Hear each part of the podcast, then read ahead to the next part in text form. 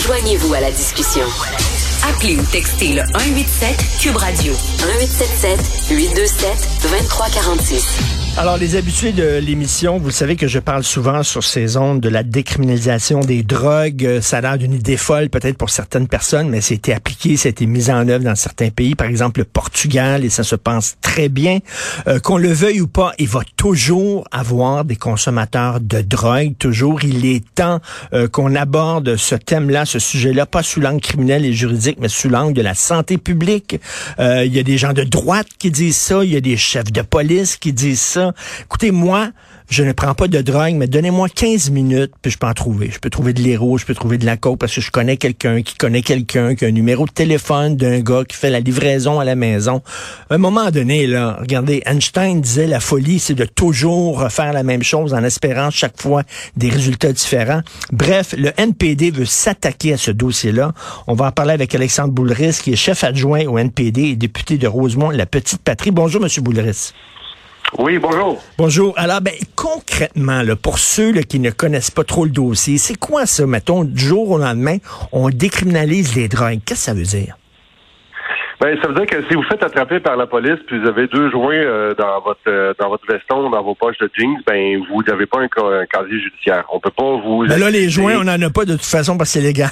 Oui. ok. Il y, a, il y, a, cinq ans, mettons. Euh, oui, euh, je sais pas, un petit sachet de coke. Je, je, je, suis pas consommateur de drogue, donc j'imagine mal, là, mais une coupe de pilule, je sais pas trop quoi. Mais si c'est pour votre possession personnelle et pour votre consommation personnelle, c'est pas dans l'idée d'en faire un trafic. Euh, vous pourrez pas être accusé, vous n'aurez pas de casier criminel parce que vous avez euh, quelques substances avec vous pour votre votre propre consommation. Donc c'est c'est d'aborder la consommation de drogue d'un point de vue d'un angle de santé plutôt que d'un angle de justice ou, de, ça fait toute la différence. Mais il y a des gens qui vont dire qu'il y a une contradiction parce que par exemple si vous m'arrêtez puis j'ai effectivement euh, des sachets de coke, deux sachets de coke pour ma consommation personnelle. Mais c'est parce que je les ai achetés à des trafiquants de drogue. D'un côté, on dit ben le trafic de drogue, euh, c'est punissable. Mais si j'ai de la coke, c'est parce que j'ai fait affaire avec des trafiquants de drogue à un moment donné.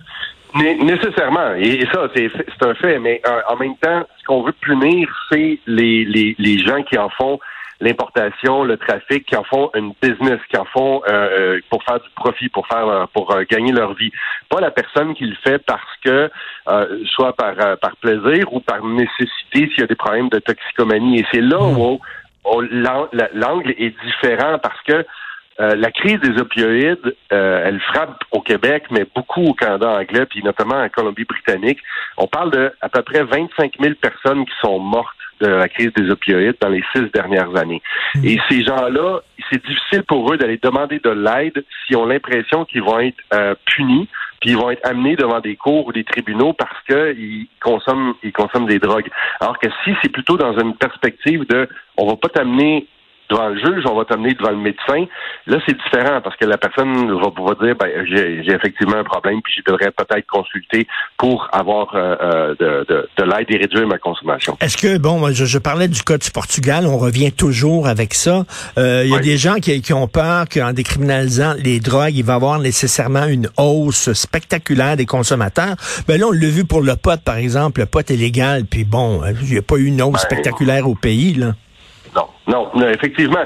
je pense qu'on l'a, on l'a expérimenté ici. Le marijuana est devenu euh, légal. On a voté pour euh, pour le fait que ça soit possible d'en, d'en, consommer. Maintenant, même il y a des sociétés d'État qui, qui, en, qui, qui en vendent pour les consommateurs sous différentes formes. Et ça n'a pas fait une révolution dans nos dans nos rues. C'est pas ça qui a changé, qui a bouleversé notre société du jour au lendemain. Et c'est ce que, effectivement, c'est ce qu'on a vu aussi au Portugal. La possession de simple de drogue a été décriminalisée, toutes les sortes de drogues d'ailleurs, et ça n'a pas entraîné euh, une augmentation de la consommation au Portugal. Au contraire, on a vu euh, une possibilité de réduire les méfaits dus à la drogue au Portugal suite à cette mmh. décriminalisation-là. C'est ce que mon, mon collègue Gord Jones de Colombie-Britannique avec son projet de loi privé, c'est ce qu'on essaie de faire. Là, nous euh, c'est très important ce que vous avez dit tantôt. Vous avez dit euh, il y a des gens qui peuvent être arrêtés avec de la drogue sur eux, soit qui prennent la drogue par plaisir ou alors parce qu'ils sont dépendants. C'est pas la même chose. Parce que ça, c'est un tabou, faut le dire. Il y a des gens qui de temps en temps prennent de la coke, de temps en temps, puis ils sont très fonctionnels. Ça peut être des avocats, ça peut être des directeurs de compagnie, des directrices de compagnie, tout ça. Ils sont pas parce que dès qu'on pense drogue, on voit tout le temps le gars dans la ruelle avec la seringue dans le bras. Euh, c'est pas toujours ça. Euh, donc, euh, mais mais en même temps, il y a des gens qui ont des problèmes. Si on se fait arrêter avec possession de drogue, est-ce qu'on va aller, devoir, je sais pas, aller voir un un programme, suivre un programme pour nous aider euh, dans nos problèmes de dépendance, etc.? Ben, c'est sûr que dans, le projet de loi privé que mon collègue Jones euh, euh, présente. Puis aujourd'hui, on est en tournée avec différents euh, différents groupes, là, dopamine, cactus. On va rencontrer les médecins du CHUM aussi cet après-midi. Il y a la décriminalisation, puis après ça, il y a des ressources aussi pour ce qu'on appelle une stratégie nationale d'aide pour euh, la prévention de, de, de, de l'abus de, de, certaines substances. Parce que justement, il faut que les gens puissent avoir accès à un médecin, un psychologue, à un travailleur social pour être capable de les aider à cheminer, puis peut-être quitter une consommation qui, qui, qui est dangereuse pour leur, euh, leur propre santé physique ou mentale il faut que les deux aillent de pair. C'est pas juste décriminaliser puis après ça arrangez-vous avec vos hmm. problèmes. Là, c'est pas ça. Là.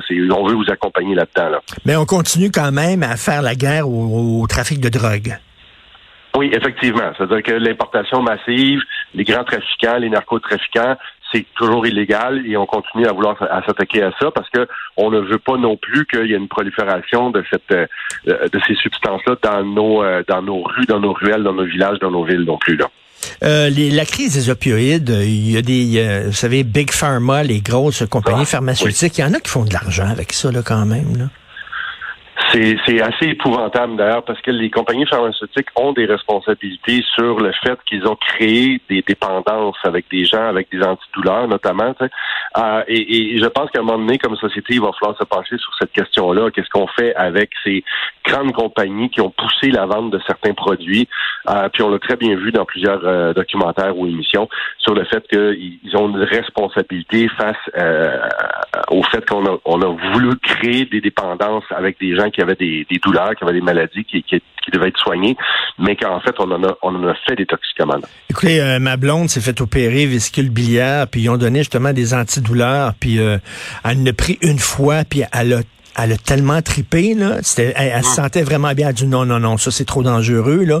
Elle est allée les reporter à la pharmacie en disant je veux pas toucher à ça. Bon, elle a eu ce réflexe-là, mais effectivement, mm-hmm. c'est, c'est assez, c'est assez insidieux quand même.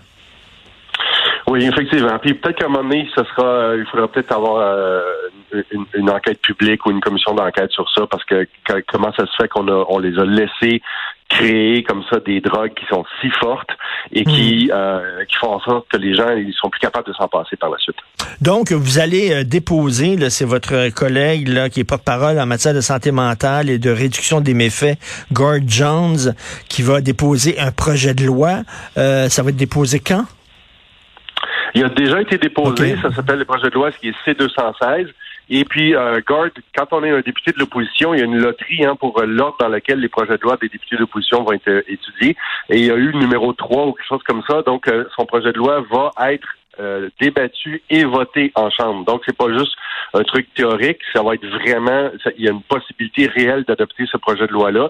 Et on demande aux, autres députés du, du, du du Bloc, les libéraux, euh, le Parti vert, les conservateurs, ça m'étonnerait, là, mais euh, d'appuyer le projet de loi de, de Gord parce que ça ferait un changement dans notre société qui serait fondamental. Là, maintenant que important pour la santé des gens. Maintenant que vous êtes vous êtes pas marié le NPD, vous n'êtes pas marié avec les libéraux, mais vous êtes fiancé, mettons là.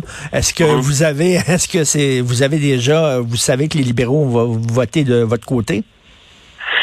On le sait pas. C'est pour ça qu'on fait euh, cette campagne-là, cette tournée-là, parce qu'on veut mettre de la pression sur les députés libéraux pour être sûr qu'ils vont faire la bonne chose, qu'ils vont voter en faveur de la décriminalisation des, euh, des, des, des, de la possession simple de drogue.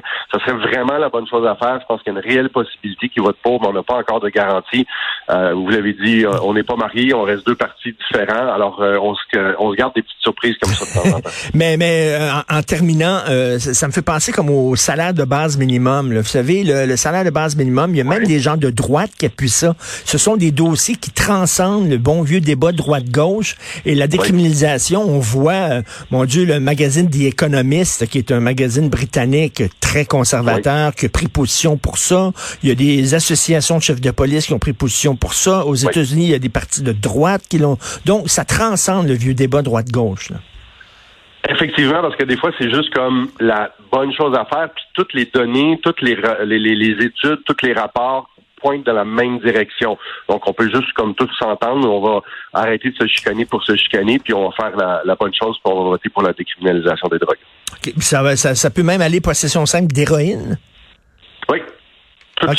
Mais en tout cas, OK, vous allez devoir faire de l'éducation populaire, en tout cas, c'est sûr et certain, parce qu'il y a des gens qui peut-être comprennent pas tous les tenants, les aboutissants, qui vont dire Wow! Hey boy! Mais si on explique aux gens, normalement, ils arrivent à la même conclusion que tout le monde. Merci beaucoup, M. Alexandre Boulris, chef adjoint NPD, député de Rosemont, la petite patrie. J'appuie tout à fait cette initiative-là. Merci. Bonne journée.